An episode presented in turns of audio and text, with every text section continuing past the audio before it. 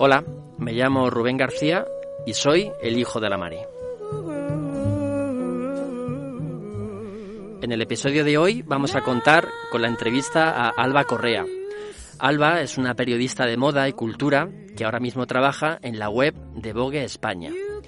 Su sección o los artículos que escribe están marcados dentro de, de un contenido feminista, pero también femenino. Y me apetece mucho charlar con ella porque hablando de moda, hablando de los looks, hablando de eh, diferentes elementos que tienen que ver con, cosas muy apegadas a, lo femenino, también lo hace de una manera empoderante y también feminista. Entonces, no es nada fácil y como admiramos mucho su trabajo, me apetecía charlar con ella, justo antes, además, de que se reincorporara, porque ha estado estos meses eh, con un permiso por ser madre.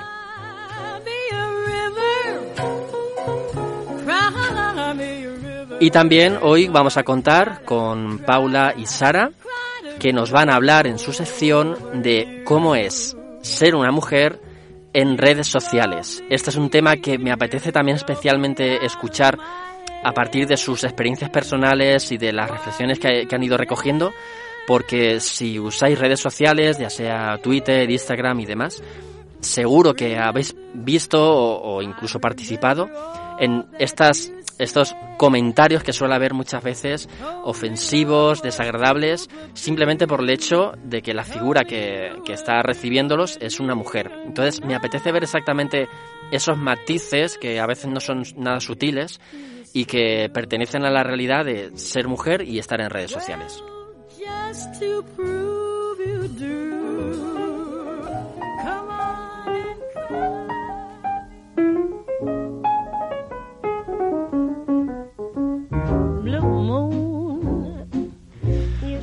Hola, pues aquí estamos y creo que ya contamos al otro lado con Alba Correa. Hola, Alba.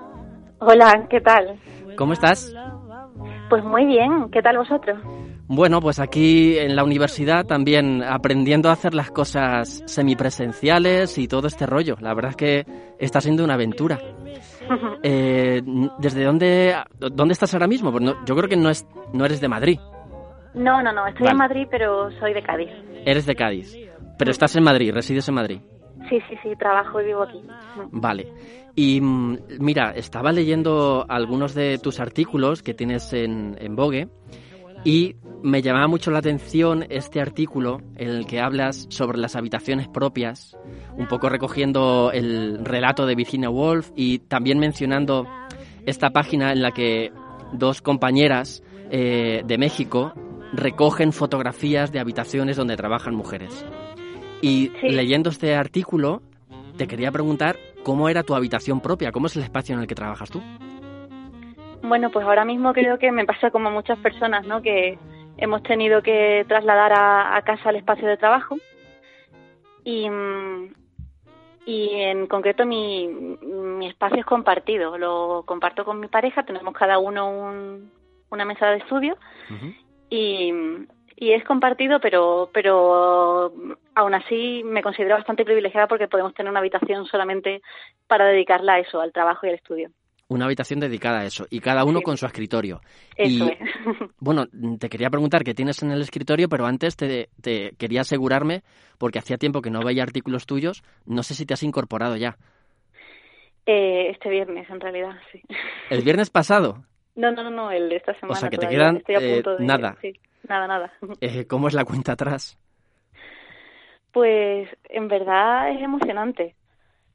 Me, vamos, me apetece mucho porque yo disfruto bastante con mi trabajo, me gustan mucho la, las historias que sacamos y eh, es un medio que motiva mucho y en el que se mueven muchas cosas para adelante y siempre está muy abierto a hacer avanzar la conversación y bueno, pues eso siempre mm, te hace sentirte contenta, ¿no? ¿Tienes ya pensadas cuáles van a ser las primeras ideas, temas eh, en los que vas a abordar ahora mismo cuando vuelvas?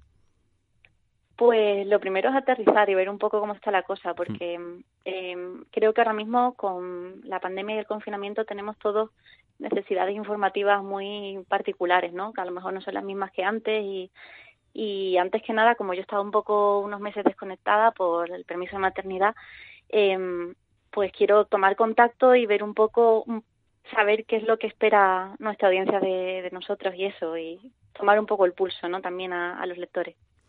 Tú antes tenías un espacio en la redacción, no sé si es así la manera en la que tienes de trabajar en el equipo de Vogue. ¿Tenías un escritorio, tenías un sitio físico donde trabajar o trabajas desde casa? Claro, claro. No, sí, trabajábamos, trabajábamos allí.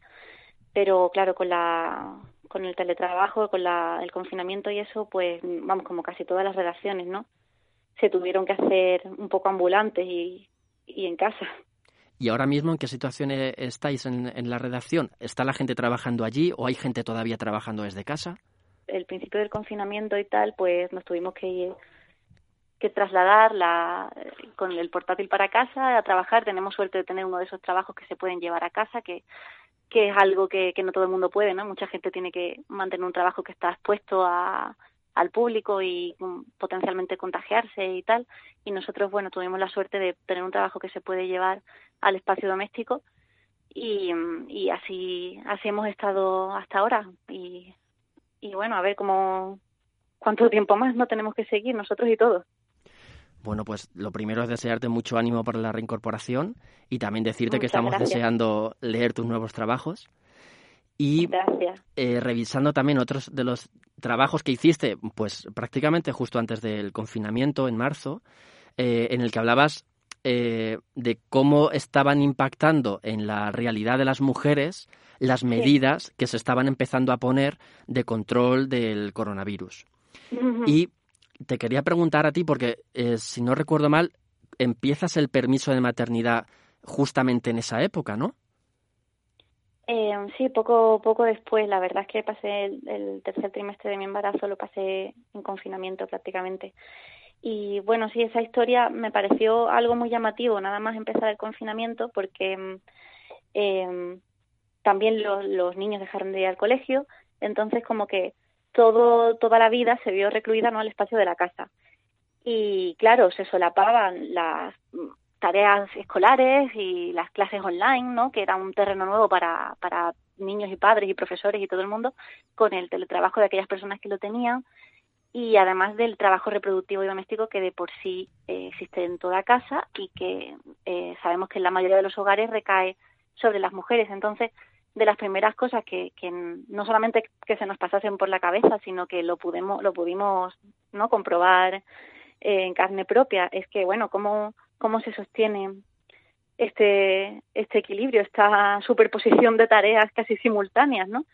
Y me pareció que ahí era un terreno en el que faltaban recursos y alternativas, ¿no? Eh, opciones para, para que toda esa carga de trabajo nueva no recayese en las de siempre que era es lo que ha sucedido en muchos hogares. De hecho, eh, hubo un estudio muy interesante por el que se descubrió que durante los meses de confinamiento, eh, no solo en España, sino en el mundo, eh, las mujeres con trabajos académicos entregaron muchos menos, muchos menos estudios, muchos menos ensayos y menos trabajos de investigación que los hombres, ¿se entiende? Entonces, se supone que ahí eh, han estado ocupando el tiempo que antes dedicaban a su labor investigadora y académica, pues a otra cosa, ¿no? Otra cosa ha empezado a ocupar ese tiempo y es fácilmente es fácil sumar dos más dos y darte cuenta de que es el trabajo doméstico el que se el que interrumpe esa labor, ¿no? De hecho, en el en el texto que publicaste recogías las palabras de Alana Portero, activista trans que decía, el sistema lleva muchísimo tiempo dependiendo del trabajo gratuito de las mujeres y esta crisis lo ha dejado al descubierto.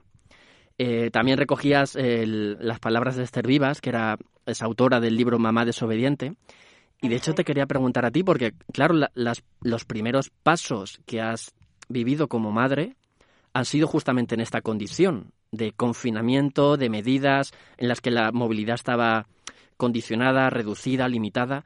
Eh, ¿Cómo te has visto eh, a la hora de hacer compras o visitas familiares? Yo entiendo por la gente que tengo alrededor y que se han visto en una situación parecida con Peques que no ha sido nada fácil. Eh, bueno, yo realmente mm, cuando yo tengo a mi hijo ya ha pasado un poco la, o sea, ya ha pasado la, última fase de la desescalada, está muy reciente y entonces todo empieza un poco a vivir ese breve lazo de normalidad, ¿no? Que vivimos como al principio del verano y bueno, pues con, con mucha tranquilidad, la verdad. Eh, ya se podía salir a la calle y, y todo, ya, ya te digo que fue ese, ese breve conato que tuvimos así de normalidad y nosotros en nuestro caso tenemos la familia un poco lejos porque no somos de aquí. Claro. Pero, pero pudimos, pudimos desplazarnos y vamos, con toda, ya no había confinamiento y tal, y, hacer una visita, con, eso sí, tuvimos muy, presentes las medidas de seguridad, porque eh, de distancia social y tal, que es un poco raro, sobre todo cuando se trata de un bebé, ¿no? Que es algo que todo el mundo quiere tocar, pero pero bueno, tuvo que ser así, las circunstancias mandaban, había que tener mucho cuidado todos con todos y, y bueno, y así se desarrolló, pero pero bien, bien. En mi caso la verdad es que no yo personalmente no, no me quejo de cómo me han tocado las cosas.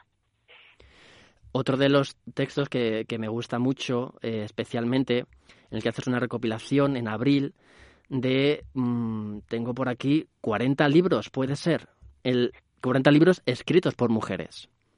Sí. Y vas mencionando, eh, vas recomendando cada uno de ellos, mencionando las autoras, alguna nota biográfica y el por qué ese libro es eh, especial, ¿no? Y bueno, aquí un mogollón de, autoras, ¿no? Como desde Jane Austen con Orgullo, Orgullo y Prejuicio, Carmen eh, Martín Gaite, mogollón de autoras que recomiendas por aquí.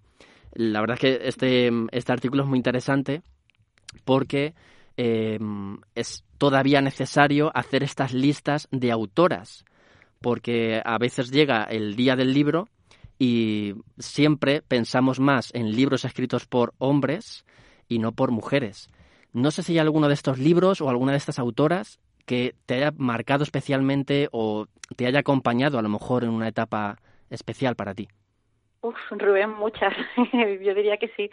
Que mm, pienso, por ejemplo, bueno, me parece que no que no está en esa lista, pero mm, podría estar perfectamente que Elena Medel, eh, la, la poeta, su poesía me, me marcó muchísimo, me cayeron sus poemarios en mis manos cuando estaba en el instituto y, y vamos, descubrió la poesía para mí, una, la poeta cordobesa. Y después, ahora justo acaba de sacar su primera novela, Las Maravillas, y el nombre lo tiene muy bien puesto porque la novela es una auténtica maravilla y habla de una cosa muy importante eh, en esta nueva ola de feminismo que estamos viviendo, si es que se puede llamar así como nueva ola, que es la importancia del, del legado de las mujeres que nos precedieron y también de cómo, de la intersección entre el género y la clase social, cómo eh, lo material determina nuestras vidas. Y me parece una novela totalmente imprescindible. Y desde luego ella me ha marcado muchísimo, muchísimo, muchísimo. Eh, tanto eh, como el gusto literario no que he ido desarrollando y tal, como eso, para empezar, fue mi puerta de entrada a la poesía.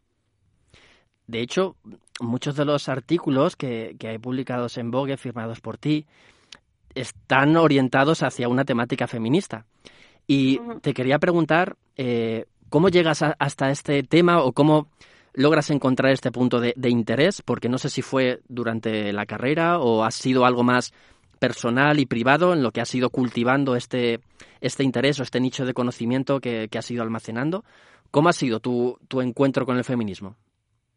Pues aquí tengo que volver a decir una vez más que he tenido bastante suerte porque lo he tenido en casa desde el principio. Em, mi madre es historiadora de la Universidad de Cádiz, eh, se llama Gloria Espigado, y, mm, y desde el principio de su carrera eh, historia sobre la historia de las mujeres, eh, sobre todo siglo XIX, movimientos sociales en general, que están muy marcados por el feminismo y entonces he tenido eh, de nuevo el privilegio de tener una, una motivación en casa para interesarme por ese tema, eh, me llegaban las ideas, había estado también la biblioteca y bueno, pues ahí desde luego desde pequeña tengo que nombrarla a ella como principal influencia y desde pequeña tuve muy claro eh, pues eh, que eh, las ideas, o sea, que era feminista, que era una cosa muy difícil de denominarse una sí misma así en los 90, pero pero así así fue y, y bueno, y desde entonces pues la cosa pues he seguido leyendo y tal interesándome por el tema y, sobre todo escuchando porque ya no se trata solamente de leer y tal, sino eh, tenemos, sobre todo las que hemos tenido más suerte, mm, como en mi caso, que he tenido la biblioteca y tal, lo que tenemos que hacer es, es escuchar, ¿no? Y abrirnos a otro tipo de feminismos que a lo mejor no y, y bueno, pues esa ha sido un poco mi trayectoria con el tema. Y Alba, me, apetece mucho, al que a lo mejor no, no puedes adelantarme nada, de temas en los que, de los que te gustaría hablar o en los que te gustaría detenerte, porque me da la sensación que mirando así los últimos meses eh, se han concatenado como multitud de crisis o, o, bueno, momentos que casi diríamos históricos. Bueno, este año mm. que prácticamente ha ocurrido de todo desde bueno toda la situación del virus, las medidas, eh, crisis política en España, pero también las elecciones en Estados Unidos, eh, volviendo a temática feminista, pues el debate que ahora mismo hay, bueno, o debate o crítica que hay en torno a la proposición de ley, eh, la ley trans. No sé si hay algunos temas que ya tienes agarrados y que seguro que vas a hablar de ellos o no sé si hay algo que te haya interesado durante este tiempo y dices, bueno, aunque se me haya pasado el tiempo estos meses, quiero recuperar este tema. Pues eh, no sé, yo eh, siempre dispuesta a, hablar de todo lo que haga la conversación avanzar. Si es verdad que hay ciertas cosas con las que no estoy dispuesta a abrir una puerta de debate, que es, por ejemplo, la asistencia de las personas trans, si tienen derecho a no asistir, yo por ahí hay como ciertas puertas que no a las que no voy a entrar en absoluto pero pero siempre todo lo que haga avanzar la conversación hacia adelante acercarnos entre nosotras entre nosotros eh, pues me resulta súper súper motivador. Y la verdad es que en, en este sentido pues estamos viviendo una actualidad muy emocionante no es cierto que esta ola de feminismo pasa por una especie de eh, no sé si llamarlo feminismo pop o de, em, ¿sabes? De, de popularización, los, los iconos de, de, Hollywood, los iconos de la música popular, de pronto se ponen como eh, de este lado que era tan impopular como he dicho antes en los 90 y, y eso ha acelerado mucho las cosas, la verdad, y ha llevado la conversación a puntos donde no estaba antes y en vez de ser elitistas y arrugar el ceño y decir mm, esta gente no sabe, no, no sé qué, no sé cuánto, yo creo que todos deberíamos estar muy contentos de que de que este nivel de conocimiento y de, y de interés por la defensa de lo que son al final pues derechos, ¿no? Porque el feminismo lo que persigue es una igualdad eh, no solo social, sino para empezar eh, sobre sobre la legalidad, ¿no? Para que es primero que te recojan los derechos que, que te consten como que existen y después seguimos seguimos hablando de otros temas que es por ejemplo lo que esta ley eh, trans está persiguiendo no que los derechos consten sobre el papel primero y después avanzamos juntos en lo demás. Pues eh, me parece eso, una actualidad muy emocionante eh, en la que creo que todos estamos aprendiendo muchísimo. Eh, rara será la persona que se mira a sí misma hace un año, ¿no? O hace dos, o en 2017, y se encuentre pensando exactamente lo mismo. Y probablemente no sea muy buena señal después de todo lo que hemos, de lo que hemos vivido y aprendido, ¿no? Sin duda. De hecho, pensaba, eh, no sé si has visto la serie Veneno, y eh, pensaba más allá de bueno de gustos que pueda haber sobre la serie el hecho de que pueda existir una serie dedicada a un a una persona trans muy reconocida en la cultura española pero también con que podemos ver en esa historia suya personal de, de Cristina la Veneno justamente como la sociedad pues ha ido evolucionando desde tenerla como prácticamente un fetiche en los 90 a pasar olvidada mm, ya entrado los, dos, los 2000 y ahora desgraciadamente cuando ya no está, prácticamente idolatrarla. Es curioso, ¿no? Como estos elementos desde la cultura, y fíjate, una serie de televisión que la ha visto muchísima gente, cómo se ha ido acercando, alejando o utilizando eh, la temática trans. Me parece que es algo en lo que deberíamos reflexionar. Bueno, en concreto, en este tema no he hecho los deberes, tengo que reconocerlo, hmm. que no, no he visto la serie. Y mm, la verdad es que tengo un poquito menos de tiempo para del que me gustaría últimamente para lecturas y ver series y tal pero lo que apunta sí eh, efectivamente eh, las representaciones de las series han cambiado mucho las temáticas han cambiado mucho y ya no solamente pues que mm, tengamos series mm, magníficas como como Pose eh, o personajes pues de diversidad. En este caso mencionabas no las personas transgénero pues eh, integradas en los castings con eh, cosa que antes era muy difícil o casi imposible de encontrar. Eh, hay un documental muy bueno en Netflix también sobre el tema. a, a ver si después saco el título porque ahora mismo se me ha ido. Pero mm, eh, lo importante es que estas personas formen, eh, o sea, que todo el mundo tenga acceso a, a los espacios de creación, ¿no? ¿no? Ya no solamente que se refleje, como tú has dicho, de una forma un poco fetichista en la cultura, sino que eh, sea, eh, o sea, que todos tengamos ese espacio de participación a la hora de crearla que entren en las mesas de, guionistas, que formen parte del casting, porque hasta hace muy poquito hemos visto cómo los personajes transgéneros eran interpretados con, por personas cis encima del género eh, contrario, ¿no? Entonces, eh, creo que, ahí es donde verdaderamente eh, podemos empezar a hablar de, de una inclusión y una diversidad real.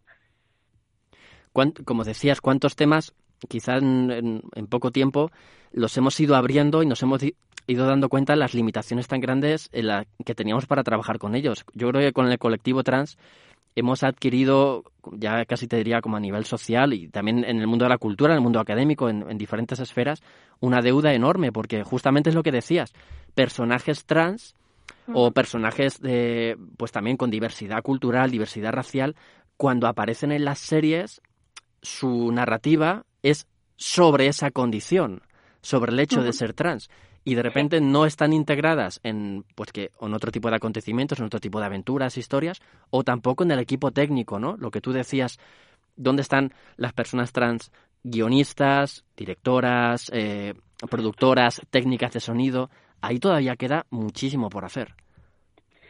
Sí, bueno, y además esa deuda que comentas es eh, real y trasladable a todos los espacios eh, de la vida, porque lo que estamos en deuda eh, con un montón de personas de muchísimos eh, colectivos que han sido ninguneados a lo largo de la historia o incluso oprimidos, que están haciendo una pedagogía gratuita que lo único que les está costando es ahora mismo la piel y un montón de, bullying por Twitter y por otras esferas, porque es lo que tú dices, que la temática gire en torno a la característica de su identidad que mm, va en contra de la norma, por así decirlo.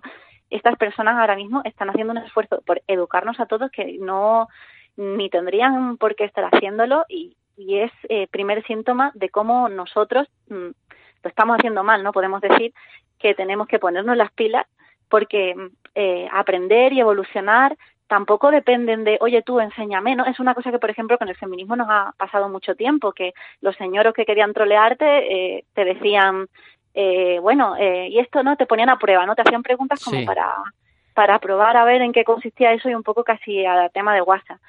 Em, pues, oiga, los libros están ahí en la biblioteca, muévase y saque alguno y, y, no sé, educarse a uno mismo también eh, es un poco una responsabilidad, ¿no? Intentar lo que decíamos antes, ¿no? No estar en el mismo sitio mentalmente que hace tres años. También yo creo, por ejemplo, tomando tu propia trayectoria, el hecho de que puedas estar publicando eh, artículos de una marcada temática feminista de forma explícita y en un medio como Vogue, me parece algo muy reseñable, que quizá hace no tanto tiempo era muy eh, esporádico, ¿no? O muy concreto. Quizá ahora este medio y otros tantos sí que se han fijado y hay eh, profesionales dedicando a generar eh, conocimiento, debate, crítica sobre estos temas. Yo creo que eso también es una señal de que los tiempos están cambiando. A ver, por aquí yo creo que hay como dos puntos que se confluyen. Por un, por un lado, lo que comentábamos antes de, de que el feminismo se ha vuelto una cosa mucho más masiva, más accesible, eh, ya no solamente eh, en, libros, en tochacos, así hmm. como de difícil digestión, sino que eh, tienes muchos referentes y desde que eres niña puedes encontrar muchos referentes en artistas pop y tal, ahora mismo. Pero también hay otro punto que es que desde un feminismo un poco más escuela años 70 y tal, que más enquistado en España de lo que a lo mejor debería ser, nos cuesta o nos costaba mucho mirar a las cosas feminizadas, como puede ser la prensa feminizada, la prensa femenina o las tareas feminizadas, eh, de una forma benévola y casi que se veían como contrarias a la liberación de la mujer, al feminismo, etcétera. Y creo que, por, por ese otro flanco nos estamos dando cuenta todos muy despacio de que esa mirada en sí misma es, es misógina. Eh, el rechazar eh, aquello que se ha venido denominando como tareas feminizadas como algo em, eh, frívolo, como por ejemplo puede ser le pasa a la moda, a la belleza, al maquillaje, algo frívolo, algo de poco valor, algo que no tiene interés, algo, ¿sabes? Em, todo lo relacionado con los cuidados, con la belleza, cuando son formas de expresión de una identidad tan válidas como cualquier otra, eh, con los cuidados son tan importantes, eh, la cocina, la costura, la crianza, eran parcelas relegadas, mm, pues eso, al ámbito de, las mujeres, de lo que no era interesante, de una conversación menor, y a lo mejor empezamos a darnos cuenta de que es importante cómo criamos, cómo cocinamos, cómo nos cuidamos unos a otros y a nosotros mismos, y que el, error de óptica estaba en esa mirada que, pecaba de misógina, incluso a veces desde, la, de lo, desde lo que considerábamos una posición feminista, ¿no? Porque lo, lo liberador se consideraba solamente esas áreas eh, de poder. Y, y bueno, yo creo que, que consume bien un poco las dos cosas. Y la prensa femenina siempre ha estado hablando de, lo que no hablaba la, la llamada generalista, ¿no? eh, hablaba de cuidados, hablaba de, de, de, crianza, de salud, de una salud que no veíamos luego en otros medios y, y bueno, y creo que, que de alguna forma siempre han hecho un poco eh, labor feminista desde ese punto de vista. Aunque a lo mejor no se considerasen a sí mismas así o, lo que sea, pero creo que, que ahí estaba esa semilla de eh, un producto de nosotras para nosotras, ¿sabes? Para nuestra información, para nuestro cuidado, para nuestro crecimiento personal y creo que empezar a ver eso como algo feminista puede ser como una especie de progreso, un pequeño progreso también.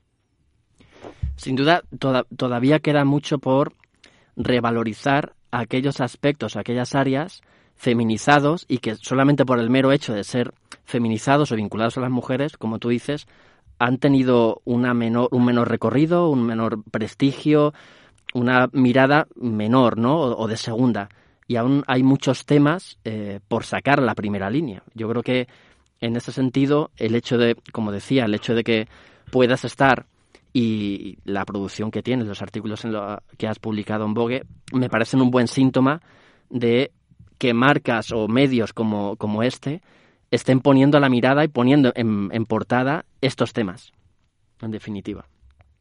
Sí, tenemos, además es que es una cosa que se está eh, extendiendo vamos, que lo encuentras por todas partes. Yo creo que es casi generacional, eh, porque tienes a Silvia Lorente en Cosmopolitan también, eh, Patricia Moreno, que es compañera mía, también hace eh, una labor, vamos, los ejemplos son, son múltiples, los de un trabajo con perspectiva de género y consciente, ¿sabes? Mm, luego también en otros medios tienes periodistas como Noemí López Trujillo, que eso sí que es una deuda que no nos vamos a poder pagar lo que lo que ella hace y y el trabajo de, de, todas esas, esas personas activistas que como decíamos antes pues mm, prácticamente están eh, dedicando unos esfuerzos increíbles a educarnos a todos y a llevarnos hacia adelante y, y mm, todos juntos tenemos que ponernos un poco las pilas. Sin duda. No quería robarte más tiempo, pero antes de despedirte, pues me gustaría mucho que me hicieras una recomendación. Quizá no has tenido mucho tiempo, como dices, de, de leer o de ver pelis, ver series, porque has tenido otra tarea mucho más interesante y también más absorbente. Entonces, si quieres, mm, también me vale que me hagas una recomendación de ese libro, de esa película, de esa serie que tienes pendiente para que en el momento en el que puedas ponerte con ella? Uf, pues sí, sí, sin duda son muchas. Em, vamos a ver, eh, de libro, por ejemplo, eh, pues tiene muy buena pinta eh, los cuadernos de Medusa nuevos que van a sacar Amor de Madre. Una editorial pequeñita, también feminista, muy interesante. Y ya es el tercer volumen de lo que llaman Cuadernos de Medusa, que es una recopilación de relatos y con autores, autores muy importantes. Me parece que está eh, Alana Portero, eh, puede que Rosa Bebel también. Em, vamos, tiene esta vez se han marcado un, un casting, por así decirlo, de, lujo entre las autoras de relatos. Eh, serie, pues mira, me, me genera mucha curiosidad Gambito de Dama, que todavía no lo he visto, y, y lo tengo ahí pendiente también para ver qué tal, porque ahora mismo la verdad es que me he puesto con The Crown.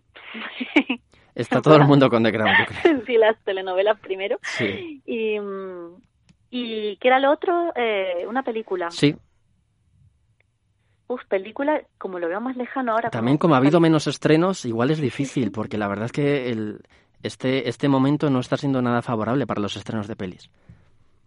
Bueno, de la, de la misma intérprete que Gambito de Dama está mm, eh, Emma, no sé si se llegó a estrenar, eh, basado en, en, la novela de, de Jane Austen, si no me equivoco, a ver si la estoy liando aquí, pero y me generaba también mucha curiosidad por ver cómo estaba plasmado y porque vamos que decían que la actriz estaba que se salía pues nos quedamos con estas recomendaciones. Espero que pronto eh, te puedas poner con ellas o sacar algún rato.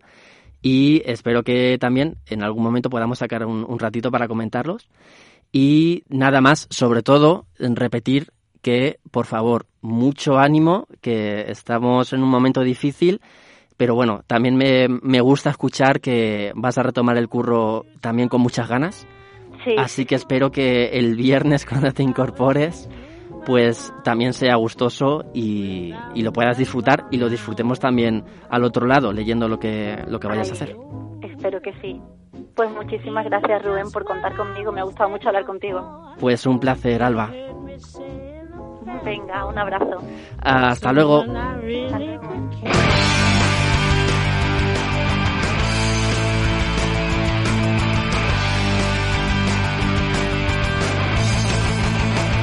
Hola, buenas, yo soy Paula.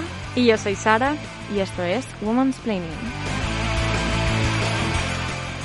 Bueno, el día de hoy vamos a hablar de un tema que nos podría dar para aproximadamente unos 25 programas, pero vamos a intentar hacerlo un poquito más ligerito y sintetizar un poquito la información. Eh, si nos vemos que nos quedamos un poco cortas con algunos temas porque los tratamos más eh, superficialmente, pues en otros programas podemos llegar y recuperarlos. Así que no os preocupéis, no os vais a quedar con las ganas, ¿vale? en este caso vamos a hablar de mujeres y redes sociales. Eh, este tema, pues es por todo sabido que eh, no es nada del otro mundo y está cotidianamente en nuestras vidas. Entonces, para empezar, las redes sociales no es ningún mundo paralelo. Yo a veces me encuentro con la reflexión de gente que comenta, eh, tipo cosas mm, en plan... Eh, no, es que lo que es en las redes sociales no es real o no forma parte de la vida real de las personas. Claro, y, dicen la distinción, bueno, la vida real y las redes sociales, como si fueran dos cosas la, diferentes. La vida que es real y la otra que es las redes sociales, porque eso, claro, tiene que ser fake siempre. Pues, pues no, amigos, o sea, esto forma tan, tan parte de nuestro día a día que es casi ya insustituible. O sea, eh, una interacción no es más válida ni es más real o más irreal porque sea por WhatsApp o por Twitter.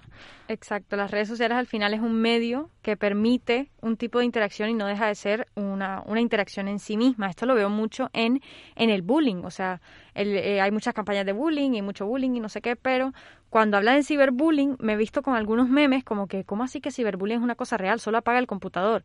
Pero cuando alguien está teniendo bullying en la escuela no le dice, oye, no vayas al colegio. Claro, ahí, ahí ya suena, suena diferente, porque parece que el ciberbullying, y, y, lo digo por, porque eso, porque se parece un poco a lo de las redes sociales, que es menos real. Claro. Pero eh, en, esta, en esta era en la que estamos viviendo hoy en día en era virtual, encima eh, en pandemia, las redes sociales eh, nos comunican, o sea, lo que, lo que dicen siempre, las redes sociales nos traen cerca a las personas que están lejos y nos alejan de lo que están cerca. Claro, de, destacamos también de las redes sociales que tienen, pues, es un contexto particular, ¿no? Porque existen una serie de variables que igual no nos la podemos encontrar en el mundo material, por así decirlo. Eh, por ejemplo, pues, el hecho de, de, eso, que te puedas comunicar con una persona del otro extremo la punta del mundo, la inmediatez de la comunicación, el propio anonimato, que esto es eh, tanto bueno como malo, dependiendo de cómo se utilice, viralización de contenidos, contagio de información y, por supuesto, también el hecho de que no tengas que decirle a la persona de enfrente lo que estás pensando, sino que se lo dices a una pantalla. Esto eh, tiene tantos puntos positivos como negativos. Y es importante resaltar que, eh, o sea, es al final una herramienta, ¿no? Es me gusta poner una analogía que es, eh, por ejemplo, si tú tienes un cuchillo, tú un cuchillo lo puedes utilizar tanto para cortar y pelar un kiwi como para matar a toda la people en viernes 13, ¿vale? O sea, pues igual pasaría con el motivo de las redes sociales, ¿no? Son herramientas al final y, pero tampoco tenemos que perder de vista que están diseñadas por empresas que tienen sus propios objetivos y sus propios beneficios y mueven eh, de cara a sus, sus propios intereses, ¿no? Sí, al final es, es esto. Las redes sociales no, no nacen aquí problemas porque vamos a hablar de muchas cosas de acoso, vamos a hablar de machismo, vamos a hablar de mansplaining. Esto no nace en redes sociales, simplemente se amplifica y es un medio que facilita que se den estas conductas que etiquetamos como machistas. Claro, es otro medio que tiene sus propias circunstancias, pero no deja de ser y formar parte, repetimos, de nuestra realidad y de nuestro día a día. Eh, tenemos que agradecer también otra aclaración y es que vamos a hablar desde nuestro punto de vista, o sea, como la metáfora de eh, pues las gafas púrpuras o las gafas violetas, vamos a hablar desde la perspectiva de género. Y eh, aunque a nosotras nos afecta de unas determinadas maneras la violencia y el acoso sufrido en redes, también queremos resaltar que el acoso también ocurre al colectivo LGTBIQ+, aunque en este programa específicamente no lo abordaremos. Eh, vale, y pues queríamos también comentar y centrar pues esos aspectos eh, negativos de las redes sociales. Entonces, eh, vamos a empezar destacando unos datos súper importantes y la verdad que yo cuando las leí me impactaron bastante porque no me imaginaba que llegara a esta magnitud del problema, ¿vale? Amnistía Internacional comenta, bueno, hizo un estudio en el que aproximadamente denuncia que una de cada cinco españolas, o sea, se equivaldría a un 19% de, de, de esto, ha sufrido agresiones en Internet. O sea, cuán grave es este asunto. Luego también, otro dato mm, súper impactante sería la Federación Internacional de Periodistas. También realizó otro estudio eh, con el que mm, comentaban que cerca del 70% de eh, las mujeres periodistas han sufrido algún tipo o alguna forma de acoso digital. ¿Qué se, qué se, qué se entiende como acoso digital? Pues el acoso digital pueden ser un montón de cosas, pero en general, así para que nos entendamos un poco de definición de andar por casa, sería como un, cualquier tipo o forma de violencia que puedas ejercer de forma pues eso sistemática porque al final es el sistema patriarcal pero en otro en otra forma en otra en otro recipiente en otro contenido eh, y es, pues nada, ejemplos del tipo de, pues te robo eh, tus datos, tus contraseñas, eh, puedo monitorearte si soy tu pareja, las redes sociales, cómo las llevas. Aquí entraría un poco también lo de filtrar nudes, o sea, filtrar hmm. fotos desnudas de personas, sobre hmm. todo mujeres. imagino que la manipulación, la amenaza, todo, todo lo que viene siendo el ciberbullying mismamente. Claro. Eh, incluso la censura del pezón femenino en Instagram, que también es algo... Esto está al día, total. Totalmente. Pero también hay un tema de, eh, de la violencia digital que me parece eh, bastante particular, que son las fotopollas. las fotopollas. Vamos ahora a introducir un vídeo sonado de Don Ibai Llanos, que es una persona que hace streamings en Twitch y básicamente se dedica al mundo del entretenimiento. Por favor, no enviéis nunca una fotopolla. Tú le envías una fotopolla a una chica y esa chica lo que va a hacer es pensar que estás puto loco de la cabeza y te va a bloquear. En un buen contexto lo entiendo, pero abrirle a una chica un mensaje sin conocerla de nada y mandarle su, tu polla, o sea, tú imagínate esa situación en la calle. Ves a una chica y en vez de saludarla dices, toma mi polla, mírala. pero qué asco, tío. bueno, creo que nos sentimos muy identificadas con este mensaje. Eh, para empezar, eh, ¿por qué? O sea, esa es la primera pregunta. ¿Por qué en algún momento del mundo decides plantearte que abrirle una conversación a una chica por Instagram es buena idea hacerlo con tu polla, o sea. Sí, yo esto, yo traté de hacer un análisis sociológico de esto de lo que se ve la erótica masculina y cómo se hace el display del cuerpo masculino. Eh, desde el siglo XIX esto lo estaba viendo mientras, eh, mientras mi TFM fue de masculinidad, investigué mucho de erótica masculina. Me di cuenta que desde el siglo XIX en el arte eh, se dejó de mostrar el cuerpo masculino. Eh, esto antes el cuerpo masculino era tan erotizado como el cuerpo femenino. Si ves las esculturas griegas, salen hombres todo el rato, salen mujeres todo el rato. Pero el siglo XIX eso dejó de pasar. y el papel de musa se le relegó a la mujer y más bien a la figura femenina. Eh, esto después de resurgió al, en los 60, en los 70s, 80 de, con feministas que, que decían, mira, eh, nosotros también tenemos deseo, y bueno, el mundo se volvió loco, es como así que las mujeres tienen deseo. Sí, tenemos deseo y queremos ver cuerpos masculinos. Entonces empezó todo lo de Playgirl, empezaron los hombres strippers, pero no lo sabían cómo hacerlo porque no estaban esos códigos, porque un, cuerpo femenino tiene sus códigos, o sea, dónde puede ser mostrado y dónde no, dónde es socialmente aceptado, spoiler, para la consumición masculina, y dónde no puede ser la figura masculina no tiene estos códigos, entonces resurgió de una manera muy torpe. Y yo creo que la fotopolla es un ejemplo perfecto, porque es como que quiero ser objeto de deseo, pero no quiero ser objeto de deseo como una mujer. Eh, porque un hombre, eh, y esto lo dice Elizabeth Badinter, que es una de las, de las investigadoras más grandes en masculinidad, eh, un hombre tiene que estar constantemente demostrando cosas. la, feminidad se da por hecho, pero la, la masculinidad se, se demuestra y fundamentalmente demuestra tres cosas. Un hombre tiene que demostrar que no es un bebé, que no es homosexual y que no es mujer. Entonces, ¿cómo muestro mi cuerpo sin parecer muy mujer? Em, entonces muestras, obviamente, el símbolo de masculinidad más grande y alrededor de la sexualidad masculina, que es tu polla. Y lo haces porque quieres. Eh, esto es como el piropo, no lo hacen por ligar, no lo hacen por ahí, a lo mejor si tiro un piropo. No, no, lo haces porque quieres. Entonces, muestras tu polla eh, la muestras porque quieres y por otro lado estás, estás mostrando una característica masculina muy grande que es un deseo exacerbado hacia la mujer. Entonces yo creo que esto es al final una macro explicación, un macro análisis de por qué las fotopollas pasan. Porque para ligar no es. ¿Cuándo te ha funcionado a ti eso? ¿Cuándo te ha funcionado? No, dime, a lo mejor hay un mundo alterno que yo no me entero, pero yo no lo he visto.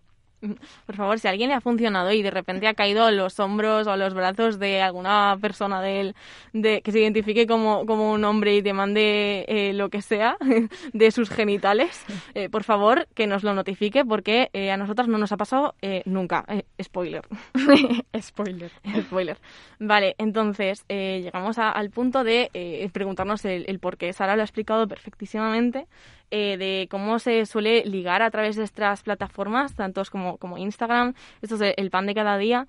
Eh, vemos muchísima gente eh, ligando, pero también nos podemos encontrar con, con esta parte más fea en la que pues el anonimato y el no tener a la persona delante puede favorecer quizá más acoso o más abuso, ¿vale?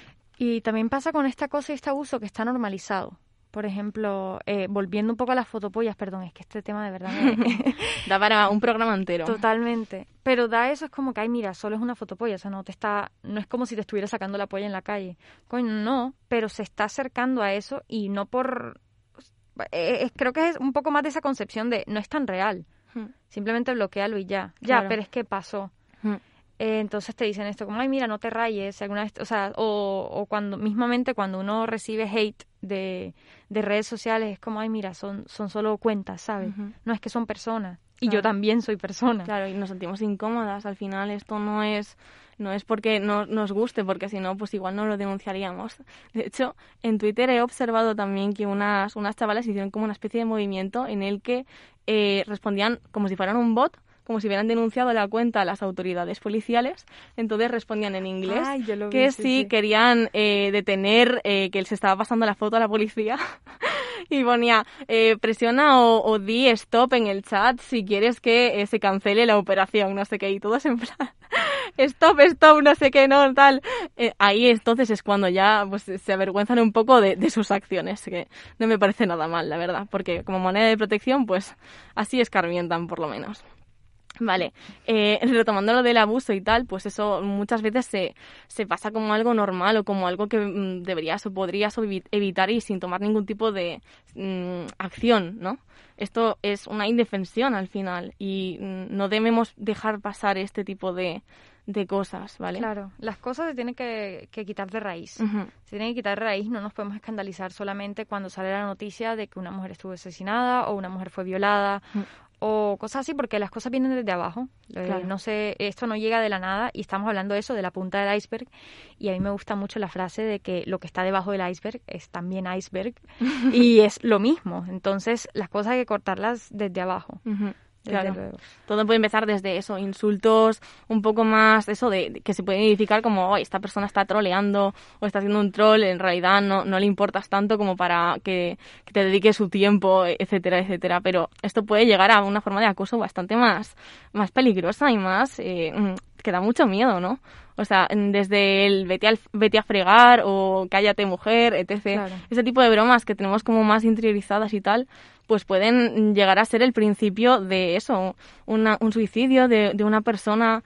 Eh, mismamente se me ocurre el caso, no sé si hace un año o hace dos, una chavala se, se suicidó porque en su grupo de trabajo eh, se había pasado eh, un vídeo de ella practicando relaciones sexuales.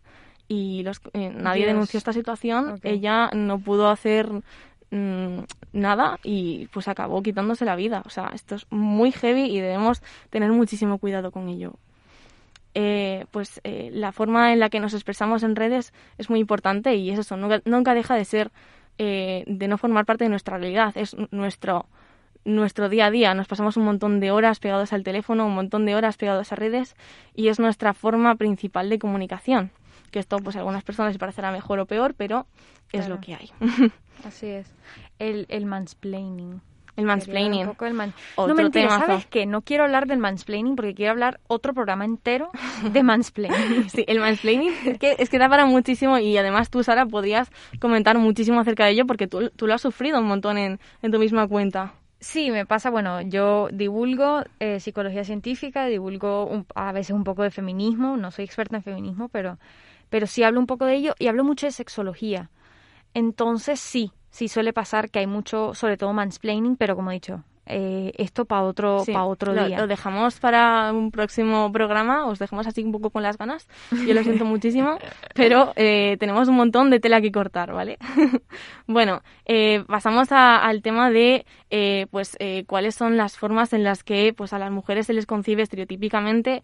Obviamente a nadie le, le va a gustar o le va a encajar en el estereotipo de mujer callada, blanca, que fina, delgada, que no hace y dice nada porque ella solamente quiere agradar, etc. Cuando las personas salen de este estereotipo eh, es tremendamente horrible porque, o sea, no para de lloverte acoso. Uy, yo he visto esto con mujeres que divulgan eh, ciencia y Hmm. lo hacen de una manera divertida, pero es que cuando una mujer lo hace, creo que no es lo mismo cuando un hombre lo hace. Ya. Hay muchos divulgadores, por ejemplo, en la psicología científica, hay muchos divulgadores que utilizan el humor, como mm, Ramón Nogueras, que me encanta. Pero cuando una mujer lo hace es como, uy, es que no das risa. Sí, como que no hace gracia a las mujeres cómicas, dan menos gracia que los, Ya. que los hombres, ¿no? Bueno, si te estás dando cuenta, Paula, estamos hablando de los mismos problemas que están fuera. O Ya. sea, estamos hablando de todos los mismos problemas que están fuera en la vida, entre comillas, real, pero es en simplemente las redes sociales. O sea, Se es un amplifican poco- un poco más, quizá. Total, total, por estas variables que has mencionado que facilitan eh, que en el medio se dé, Esto. Bueno, también no queremos dejar con, con un sabor amargo de boca. Y es que no en, red, en redes no solamente hay cosas malas. O sea, también existe muchísima divulgación, muchísimo activismo. En Instagram no paro de ver posts de un montón de mujeres súper buenas en lo que hacen. Un Hay montón de- sororidad. Sí, hay, Hay un montón de sororidad. sororidad. Y eso es precioso. O sea, no, no paro de sentirme identificada con un montón de mujeres a las que consumo diariamente. Y esto me hace muy feliz, la verdad. Consumo mujer, eso suena consumo mujeres, pero no, no, no os penséis cosas eh, extrañas, ¿vale? O sea, no. Queríamos eso, también resaltar la figura de, pues eso, tenéis que, tenéis que cuidaros también en, en las redes sociales. Los cuidados digitales son muy importantes y tenemos que basar la red siempre en empatía, ¿vale? Tenemos que eh, darnos apoyo mutuo y comprender y respetar sobre todo, claro. Así es. Eh, antes de, de marcharnos, porque ya se nos está haciendo eh, eh, corto el tiempo, entonces quiero como dar un poco de, de pinceladas de unas mujeres maravillosas que también divulgan, no solo mujeres, también personas del colectivo LGTBIQ y mencionarlas para que si a alguien le interesa, pues puedan ahondar más en, en sus contenidos. Estas son eh, mismamente el- el- mujeres cómicas eh, como Enara Álvarez o como Victoria Martín. Eh, hay una mujer, Iranchu Varela, ella tiene una sección en el tornillo que me fascina. Hmm. Ella habla de, de temas cotidianos y introduce conceptos muy interesantes sobre feminismo y lo hace de una forma muy, muy divertida. Sí. Luego- Eh, hay, un, hay un chico que se llama Puto Miquel, eh, que él es como antropólogo, se está doctorando en antropología y habla mucho sobre, sobre feminismo, sobre hombres en, en, el, en el mundo antropológico. Yo ni sé ni cómo hablar ahora. Pero sí, él también me gusta bastante. Y, y, también, por último, mm, me gustaría mencionar también a Eugenia Tenenbaum, que también está subiendo contenidos súper buenos y didácticos, pedagógicos de hablar, eh, y os invito a que os paséis por su cuenta de Instagram, que es del mismo nombre que ella, y pues nada, recordar también que tengáis cuidado, os cuidéis en redes sociales y que, pues nada, respetad la libertad de expresión y pues proteger mucho vuestros datos también, por favor. Exacto. Que, que hay personas y somos personas y esto. Cuidad a las personitas, por favor. Gracias.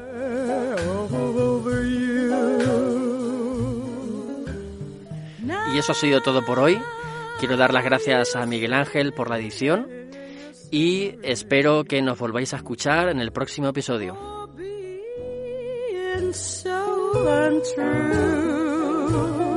Well, you can cry